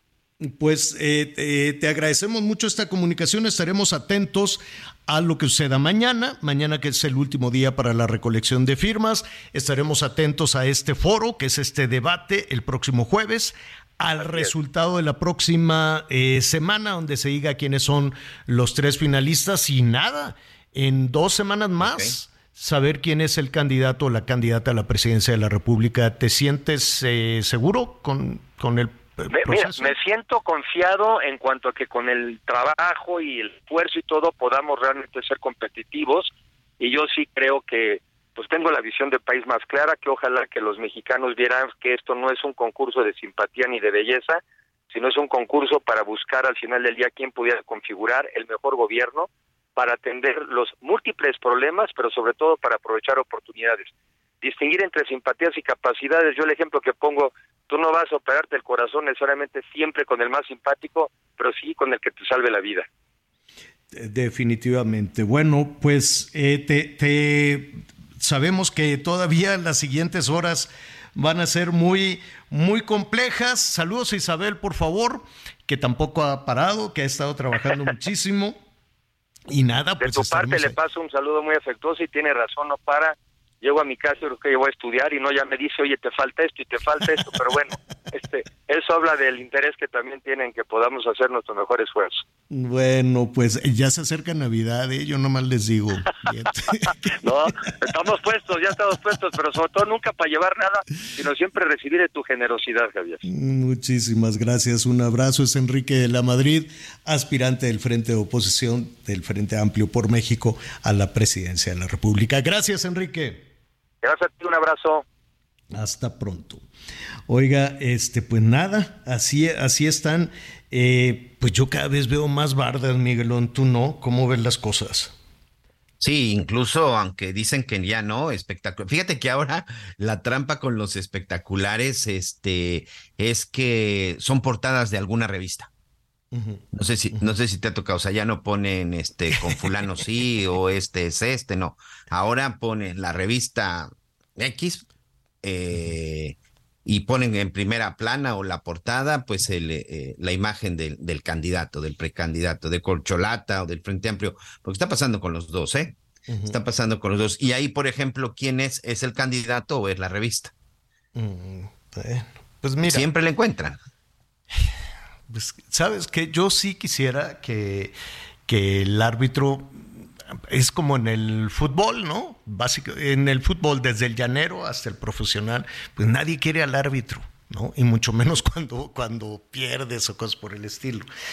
Pero en el, eh, en el tema electoral, híjole, a mí sí me gustaría que tuviéramos una recuperación del árbitro, que atendiéramos todos, todos, no nada más este, los partidos políticos, que arropáramos al árbitro, porque en una contienda como esta que arrancó este, con, con, con tanta anticipación, que de pronto se puede volver tan quisquilloso, que puede haber malos metiendo la mano, ¿no? Algunos malosos metiendo la mano en todo esto y siempre sospechas, pues, de dónde salió tanto dinero para tanta propaganda, para tanta cosa, ¿no? Entonces, ay, ojalá todo fuera mucho más sereno, mucho más tranquilo, mucho más limpio, no sea tan violento como las elecciones anteriores, las del 2021 que dejaron un saldo terrible, del cual, por cierto, Miguelón, ni quien quiera investigar nada.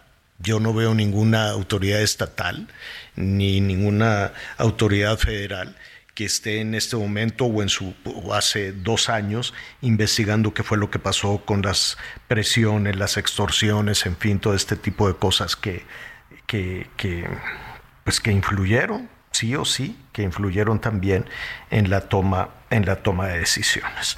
¿Cómo vamos con los comentarios de nuestros amigos Miguelón? Muy bien, pues muchas gracias, gracias a todos nuestros amigos. Roberto González desde Nuevo León dice, buen día, soy priista y por ningún motivo votaríamos por Xochitl. Para nosotros la indicada es Beatriz Paredes, dice Roberto González. Javier, no tengo mi credencial y mi celular no funciona bien. ¿Qué puedo hacer para registrarme? Nos dice la señora Isabel Santos. Muchas gracias, doña Isabel. Pues hay que entrar, yo creo que a la página del Frente Amplio, en cualquier, en cualquier computadora probablemente sea, sea más sencillo. Buenos días, Javier. la Secretaría de Educación Pública no es autónoma y tiene que dar la información en cuanto se les pida. No es seguridad nacional, es seguridad de nuestros hijos. Luis Alberto Rojano. Esto en relación a que, pues así de plano, la SEP decidió reservar cinco años, por cinco años toda la información sobre el tema de los libros de texto gratuito. Buenas tardes, Javier. ¿Cómo es posible tengan esos errores los libros? Deberían llamar a cuentas a las personas que lo hicieron y autorizaron. Saludos, soy Rumán eh, Bulmaro Arismendi. Siempre los escucho. Muchas gracias, muchas gracias por su mensaje. Buenos días, Javier Miguel Anita. Esto no es más que la 4T como es su costumbre de Andrés Manuel. Esconder todo de ahí, que no deje trabajar al INAI la SEP ya está dominada por AMLO. La típica respuesta, me reservo los datos. Qué coraje que siempre quieran esconder las cosas. Saludos, Juan Pedro, desde Torreón. Un abrazo para nuestros amigos en Coahuila. Soy abuela, pero también me importa el mi país. Esto no lo podemos permitir. El no poder saber el argumento de reservar la información de los libros de texto, levantemos la voz. Nos dice la señora Aguilar. Muchas gracias. Buenos días, Javier, Miguel. Equipo de Heraldo Radio, muy buena apertura de programa por parte de Javier. Ya basta de permitirle al presidente siga con sus delirios de persecución. Saludos de parte del señor Greg. Buenos días, Javier, Anita, Miguelón. Soy Luis Enrique Sánchez. Yo pienso que la ley es o no es, pero no es a medias y con fuero o sin fuero. Este, este fiscal, si es que es culpable de algún delito, tiene que pagar como cualquiera de nosotros. Gracias y saludos desde Tampico, Tamaulipas si la educación va a estar mejor porque el hijo del presidente sigue estudiando en Inglaterra con tanta austeridad, donde sale el dinero, porque no salen cinco pesos su estancia allá. Elena de Vázquez. Buen día, Javier, Anita y Miguel. ¿Por qué no se respetó el fuero del fiscal si cuando iban a detener a AMLO, eh, su fuero lo salvó? Bueno, cuando recordemos que esto fue cuando él era jefe de gobierno, jefe de gobierno por ahí entre la administración del 2000 de 2006 por el asunto de los predios de Santa Fe. Buen día, soy la señora Norma González de Monterrey, Nuevo León. Como padres de familia debemos exigir que se retiren esos libros. En caso de ser ignorados, juntarnos y bueno, dice que dice quemar los libros en toda la República y recordarle al presidente que esto es México. Si a él le interesan los países como Venezuela y Cuba, entre otros, pues que se vaya a gobernarlos y recalcarle a nosotros los mexicanos nos respeta. Ya basta, estamos hartos. Mm. Muchas gracias, Alejandro Pizarro, a sus órdenes. Excelente inicio de semana, los felicito por su noticiario. Creo que le han dado demasiada difusión al señor golpeador. Creo yo, no hay, hay situaciones más importantes del país. Bueno, aquí lo importante es que ya fue detenido, pero muchas gracias por su comentario, don Alejandro. Inicio de semana, felicidades, señora La Torre, Anita Miguel. Los escuchamos en Mérida, Yucatán. Su amigo Rusel Salazar. Oye, ¿qué tal con lo que pasó en Valladolid, en, en, Yucatán, Javier? El fin de semana con un trabajador de la Comisión Federal de Electricidad que pues pagó las consecuencias de un grupo de pobladores que ya están cansados de tantos apagones y sobre todo de la falta de energía. Oye, este, sí, lo vamos a retomar esto de la energía, esto de la calidad de la luz, que está tremendo. Antes de hacer una pausa, este, ahorita en los anuncios, me va a poner a revisar cómo conseguir boletos para Luis Miguel es imposible, verdaderamente imposible. Estoy viendo las ciudades, Miguelón, porque va a abrir más conciertos. Este, veo que ninguno en México. creo que ninguno en México, pero ¿qué será mejor? ¿Ir a Laredo? ¿Ir a, a San José, Costa Rica? ¿Cuánto costará el boleto a San José? Pues quién sabe. Mire, ahorita le voy a decir dónde va a haber conciertos. Este, Orlando, Toronto está bien lejos. Pues mira, Ciudad Hidalgo, Texas, Dallas, Austin, Laredo y El Paso, pues pueden ser este, de chance. Saludo a nuestros amigos allá en Tamaulipas, en Nuevo León. Ahí van a tener chance ahí como quiera, no, no queda tan lejos. San Antonio, Houston, uy, mucho Texas. Fíjate, va a haber Houston, San Antonio, Hidalgo, Dallas, Austin, Laredo y dónde más, y El Paso. En un ratito más le voy a decir qué, qué es esto, cuántos conciertos, por qué, qué pasó, le está yendo re bien a Luis Miguel. Felicidades, qué bueno. Entonces, este, son 50, Miguelón. 50 nuevos conciertos. Ya si no conseguimos boletos, porque bueno, verdaderamente. Vamos a hacer una pausa. En muy breve volvemos inmediato.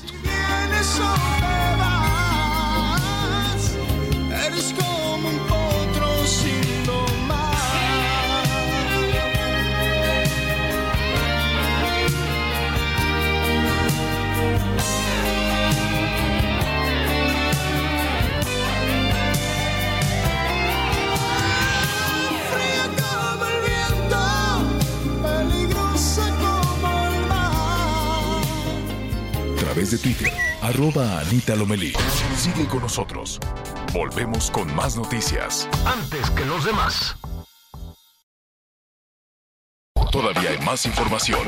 Continuamos.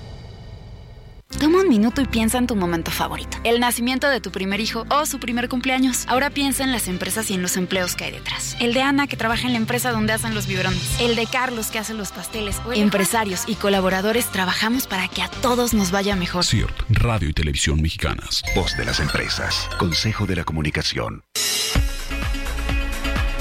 Muchas gracias. Continuamos, continuamos con más información y bueno, con noticias que llegan lamentablemente sobre este caso de esta joven estudiante mexicana y que desapareció en Alemania y como usted bien sabe, el fin de semana su cuerpo fue localizado en un canal en Berlín.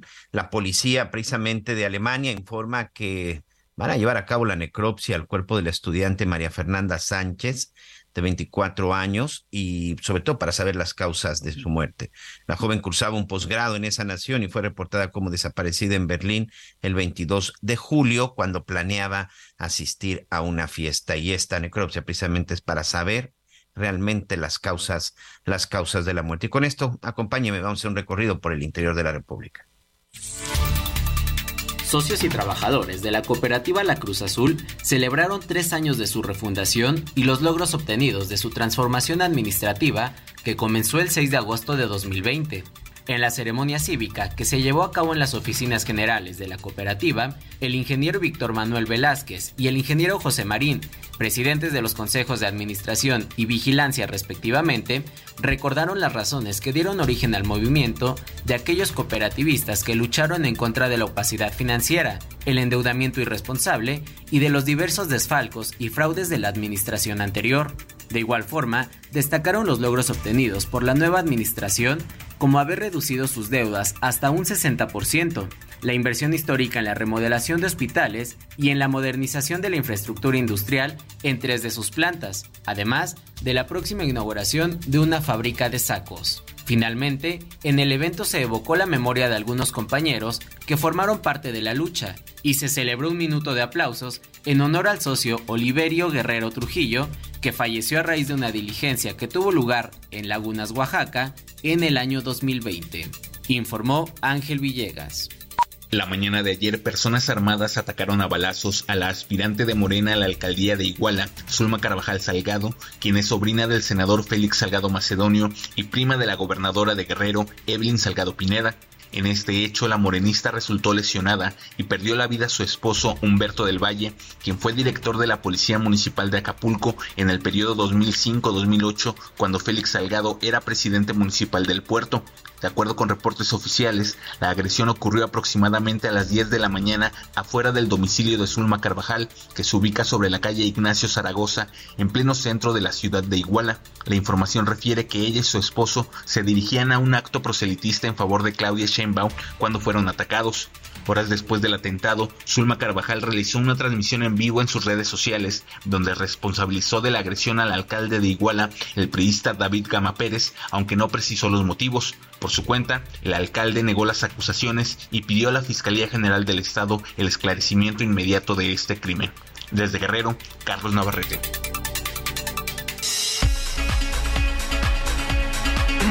Mire, una de las eh, una de las grandes discusiones que hemos tenido en este país en los últimos años o a partir de, esta administración es la generación de, electricidad, de energía eléctrica.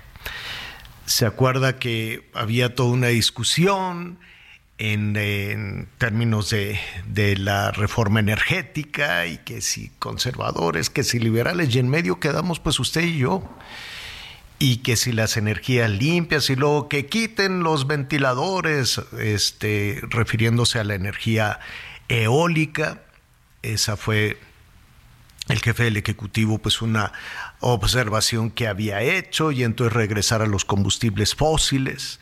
Y bueno, pues ahora vemos que la Ciudad de México tiene unos niveles de contaminación bárbaros por la generación de energía en Hidalgo a partir de, diésel, porque si no, pues qué vamos a hacer con tanto, con, no, no es diésel, es este, ay, se me va.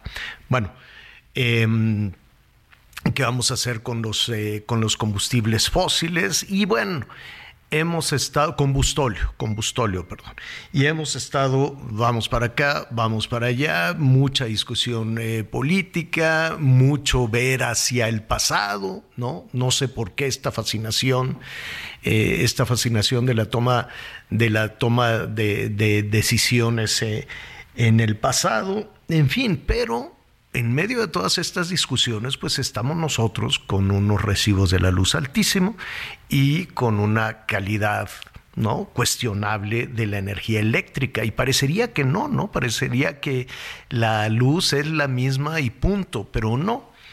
No sé si usted que nos escucha se le ha descompuesto por ahí algún aparato eléctrico con las variaciones de voltaje y le digan, no, pues es que le tienes que poner un este, ¿cómo se llama Miguel el aparato este que se le pone al refrigerador y póngase un regulador, señor. Un regulador. Yo llevo yo llevo dos aparatos, refrigerador y lavadora en Cancún, señor. Fíjate que le tienes que hacer el gasto extra y luego con estos calorones, no, pues que se fue la luz en Nuevo León, se fue en Jalisco, se fue la luz en Sonora y en el centro del país, en la Ciudad de México, dicen, no es cierto, no se fue. Ah, bueno, pues nada más porque se dice en la Ciudad de México que es mentira, pero la gente tuvo que dormir afuera cuando estábamos con esas que seguimos con esas altísimas temperaturas, pero nuestros amigos en Monterrey no nos dejarán mentir. ¿Cuánta gente se tuvo que salir a dormir a la intemperie porque simple y sencillamente pasar la noche sin la posibilidad de un ventilador? Olvídate de un aparato de refrigeración o de un cooler, un ventilador. Y también en el sur sureste, pues recientemente hubo ahí una sacapela, ¿no, Miguelón? Donde pues la gente ya acertó y fueron y tomaron incluso a un trabajador de la Comisión Federal y le decían, o arreglas esto, a ver qué hacemos contigo. Así fue más o menos, ¿no? Sí, porque además esta gente ya tenía por lo menos tres días, Javier, que no contaban con el suministro de energía, de energía eléctrica. Esto fue en el municipio de Valladolid eh, que por cierto está muy cerca de la zona de Quintana Roo, en donde los vecinos del barrio de Santa Lucía, pues de plano, o sea, había una persona de la Comisión Federal de Electricidad tratando ahí de, de arreglar, les dijo, ¿saben qué?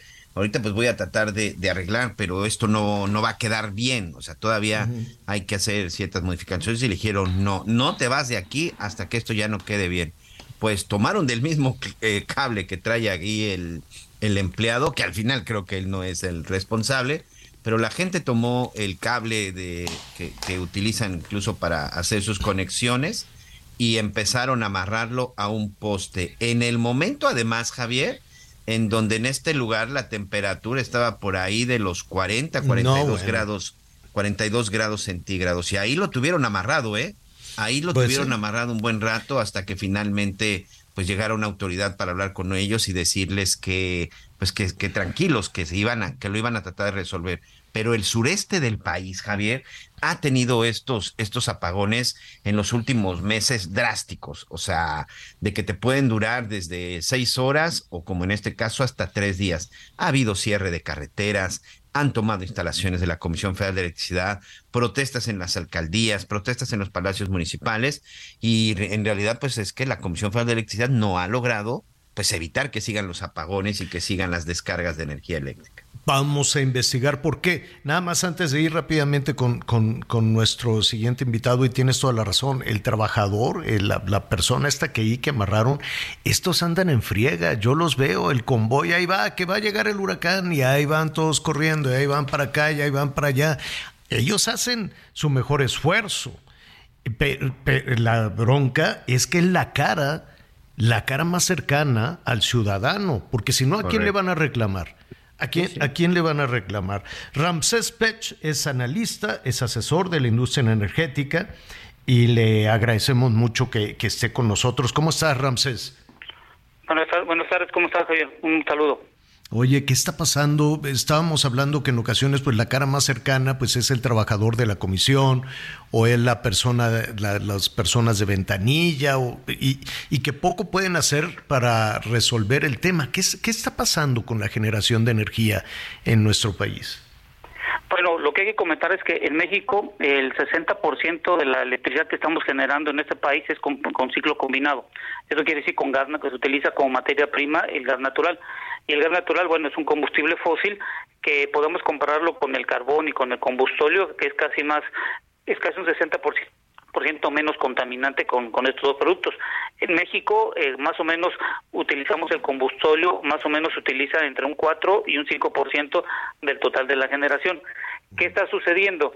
Que el problema, como le hemos platicado, está en la distribución, es decir, en los transformadores y en las líneas en donde se llega de la subestación a los hogares. Es ahí donde viene el problema. Donde suscitó el problema en Valladolid posiblemente haya sido dos cosas.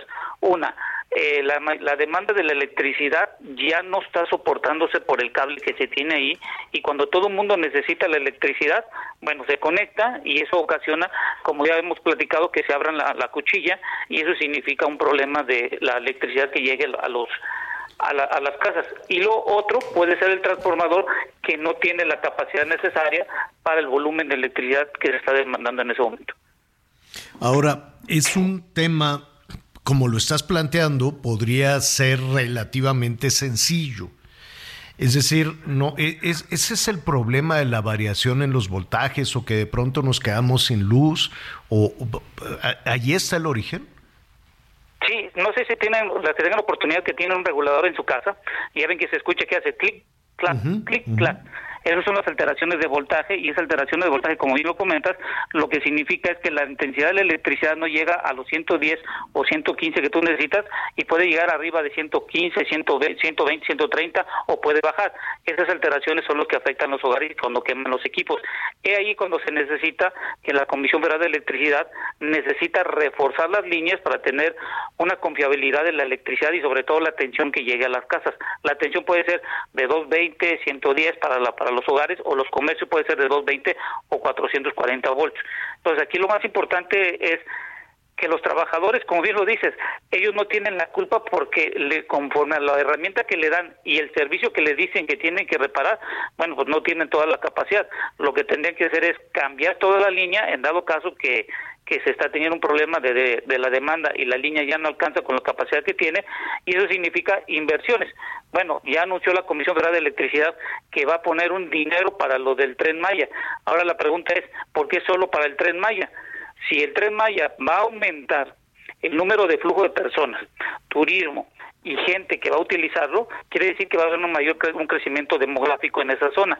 Al haber un mayor crecimiento demográfico significa que los municipios tienen que tener una mayor cantidad de servicio, agua potable, alumbrado y va a haber una mayor cantidad de personas viviendo. Entonces, la pregunta siguiente que viene a mi a mi a mi cuestionamiento es Si estamos viendo que va a haber un crecimiento demográfico, por lo tanto va a haber una mayor demanda de electricidad. ¿Qué va a hacer la Comisión Federal de Electricidad para reforzar y si le van a dar el dinero ante un crecimiento de la población que se va a ver, sobre todo en las zonas turísticas, en, tanto en, en, la, en Yucatán como en Quintana Roo? Ese es uno de los cuestionamientos que he visto yo en México y es un problema de urbanización ante un flujo o una explotación del tren Maya que va a mover una mayor cantidad de gente en forma diaria. y, de eso quiero suponer que en los planes en los planes para el desarrollo del tren se tenía que haber considerado esta situación. Yo no sé si se consideró o no, o dicen pues con la capacidad que tiene con eso, con eso es suficiente. Los apagones o las variaciones en el montaje en toda, en toda esta región de, de Yucatán y Quintana Roo, ¿tienen que ver con la construcción del tren, con este tema de infraestructura? No tiene que ver por dos cosas. Una, tenemos en Quintana Roo un horario muy diferente con, con las demás, con, con los demás estados. Eso es lo primero. Segundo, que lo que hemos platicado, Javier, es lo de la ampliación de la cantidad de horas de luz, que son menos que tenemos hoy en día. Y hoy estamos viendo que, por ejemplo, en la península de Yucatán, el pico más alto que tiene es a partir de las 6 de la tarde perdón, de las 7 de la noche, llega hasta más de 2.600 megas que necesitan, pero la península de Yucatán solo produce 1.000. Entonces, el problema de esos 1.500 que faltan en un momento dado de esa hora en la tarde, tiene que venir ya sea de la Ciudad de México, de Chiapas o de alguna parte del norte, y es cuando el SENACE tiene altos problemas de mover la electricidad. Y esto se llama congestionamiento, y esto ocasiona que a veces la electricidad, cuando hay una mayor demanda, no hay la suficiente cantidad de electricidad en un periodo de tiempo, y por eso pueden venir los apagones, o en dado caso, hay una mayor demanda en una zona donde el transformador o la línea no soportan esa cantidad de demanda. Entonces aquí el problema de la península es que solo hay una línea de más de 440 de tensión que llega hasta hasta Cancún y de ahí en fuera para Valladolid y todas esas zonas que se está haciendo un reforzamiento en las plantas de generación, yo no estoy viendo una planificación y esto es un gran problema y, y sería bueno que se pudiera hacer una investigación en cada uno de los municipios si es que ya hablaron con la Comisión Federal de Electricidad porque si va a haber una mayor cantidad de gente al alrededor del tren Maya y que van a necesitar este, una mayor cantidad de electricidad, el problema lo van a tener los municipios que son los que dan los permisos para la urbanización y los que necesitan darle el servicio a toda esta gente que va a venir. Tienes toda la razón. Finalmente, ¿qué podemos hacer? comprar otro regulador? ¿Qué, qué, qué, qué se hace en estos casos? Porque además estamos hablando ahorita del sur-sureste. Pero a ver, Nuevo León tuvo esos problemas, Baja California tiene esos problemas, Sonora también tiene esos problemas en la temporada. Ahorita todavía siguen con las temperaturas por arriba de los 40, 45. Sí, y, eso que tú me estás comentando es muy importante porque con el nearshoring en el norte de México o la relocalización que vamos a tener, significa que va a haber una mayor demanda. Entonces, imagínate, va a haber una competencia entre la, entre la fábrica y un fraccionamiento para que tengan la electricidad necesaria. Entonces, ahí va a haber un gran problema. Y esto te lo digo porque hicimos una investigación y fíjate que en China hacen inversiones de mega inversiones, sobre todo en la transmisión y distribución para que todos los hogares. Eh, China, uno de los factores que tuvo para el crecimiento del año 2000 al 2020 fue que permitió que iniciativa privada en conjunto con la parte pública se pudieran hacer inversiones en transmisión y distribución y eso ayudó a que lo que es las fábricas y toda la población tuviera una mayor cantidad de electricidad, cosa que aquí en México no lo estoy viendo. No, no, no, pues de ahí surgió aquello de no me vengas con que la ley es la ley, ¿no? ¿Te acuerdas? Ahí surgió todo este tema a propósito de la discusión en torno a la reforma, a la reforma eléctrica y, y bueno, pues anteponer muchísimos otros temas. Por lo pronto, pues te agradecemos muchísimo, Ramsés, y que pues a comprar un regulador que salen bien caros. ¿Cuestan qué? ¿Como mm. dos mil, tres mil? No sé. Dos mil. Yo les recomiendo compren reguladores, sobre todo para el refrigerador. Eh, si tienen las, las, bueno, las computadoras tienen su propio regulador, pero refrigerador o televisiones, que es lo más, eh, lo más sano, sobre todo el refrigerador, porque con este calor hay que mantener los productos de mayor conserva. El refrigerador es el que tiene que tener un regulador, pero que tenga un regulador que pueda controlar el, la, variación de voltaje. Es decir, llega una electricidad de 135, pero el refrigerador, ese regulador lo que hace, lo como más grande regula y le da 110, que es lo que necesita el refrigerador. Es importante que cualquier refrigerador tenga su regulador. Ramsés, muchísimas gracias. No, gracias a ustedes y que tengan buen inicio de semana. Gracias, igualmente Ramsés Pech. Este ¿Cuánto te costó, Miguel, el regulador? ¿A poco es uno para Eh, cada cosa? ¿No puedes meter Sí. uno para la no, casa? Javier, no, Javier, lo recomendable es que te, incluso tú lo compras, te voy a mandar incluso una fotografía, tú compras eh, el- y nada más tiene una entrada y te dicen que por favor, pues que no le vais a poner ahí una extensión. O sea, está diseñado única y exclusivamente para un aparato. El que compré para el refrigerador, por el tipo de refrigerador, que- ah, porque también tiene que ver de cuántos volts, de cuántos watts es cada aparato y de esta forma compras el regulador. O sea, no es nada más llegar y deme un regulador. No, no, no. O sea, en este caso sí necesitas algo específico.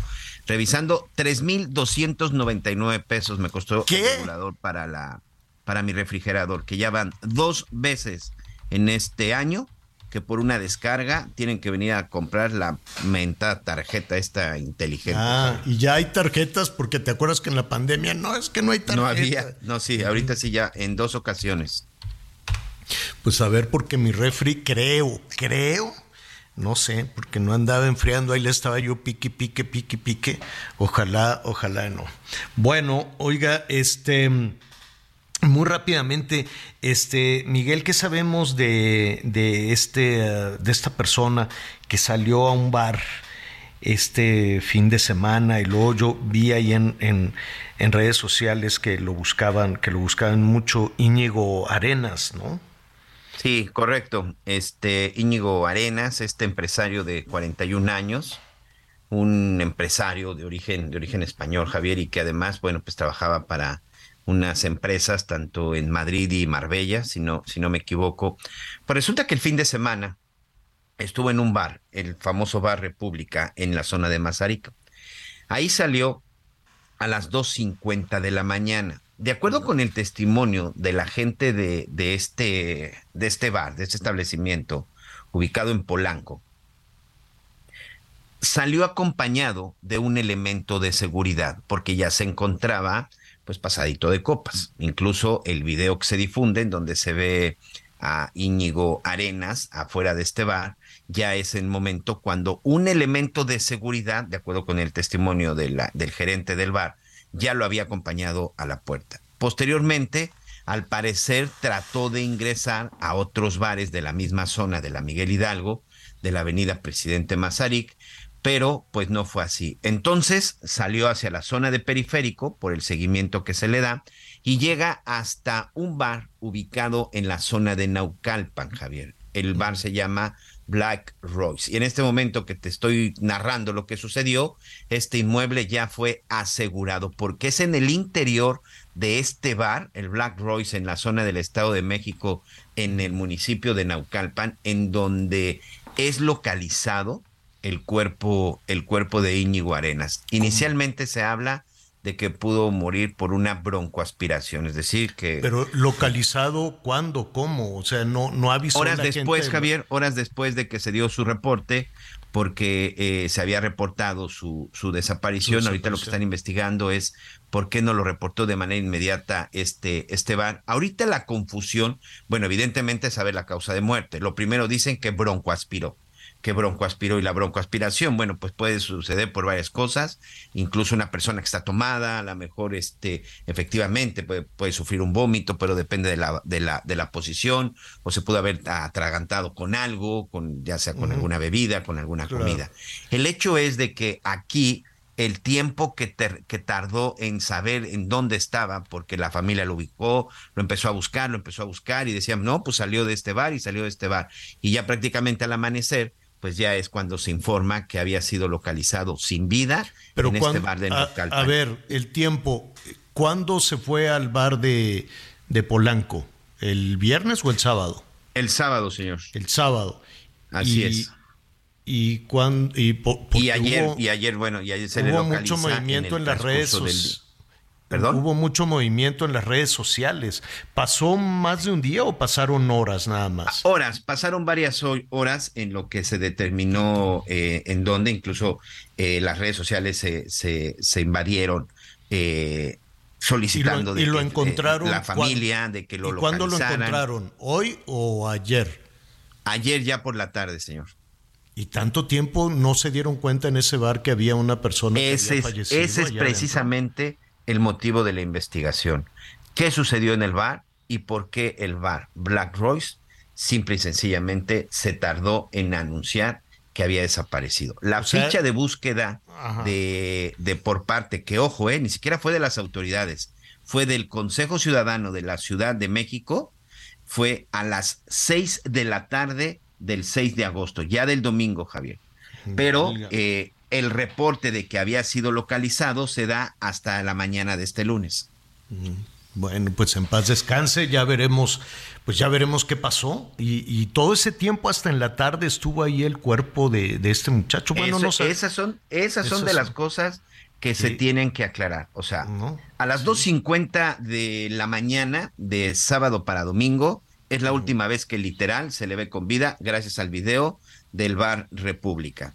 A partir de las 2.50 de la mañana ya no se sabe absolutamente nada de él hasta hoy en la mañana que se confirma que aparece muerto, o bueno, en las primeras horas de este lunes, que se confirma que, que, que, está muerto y que el último lugar en donde habrá estado fue en este bar, el Black Royce, en la zona de Naucalpan, en el Estado de México, en donde aparentemente ahí fue en el interior donde murió. ¿A qué hora llegó al Black Royce? ¿A qué hora se da todo esto? La ficha de búsqueda empezó ayer a las seis de la tarde. O sea, ya habían transcurrido por lo menos 15 horas desde que se desde que se había dado su su desaparición, Javier. Oiga, bueno, pues ya ya nos eh, vamos en paz descanse esta persona, ya veremos si el resultado de la investigación. Este se nos agotó el tiempo, 50 conciertos más, 50 nuevas fechas.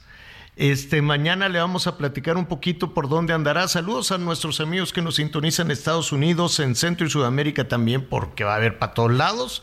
Bueno, este, ya mañana revisamos, ¿no? A ver para dónde, qué te queda más cerca a ti, Miguelón.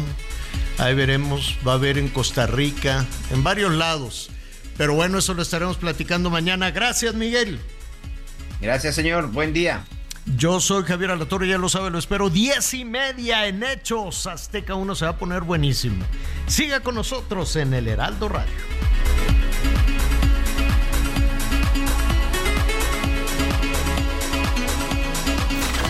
Gracias por acompañarnos en Las Noticias con Javier Alatorre. Ahora sí ya estás muy bien informado.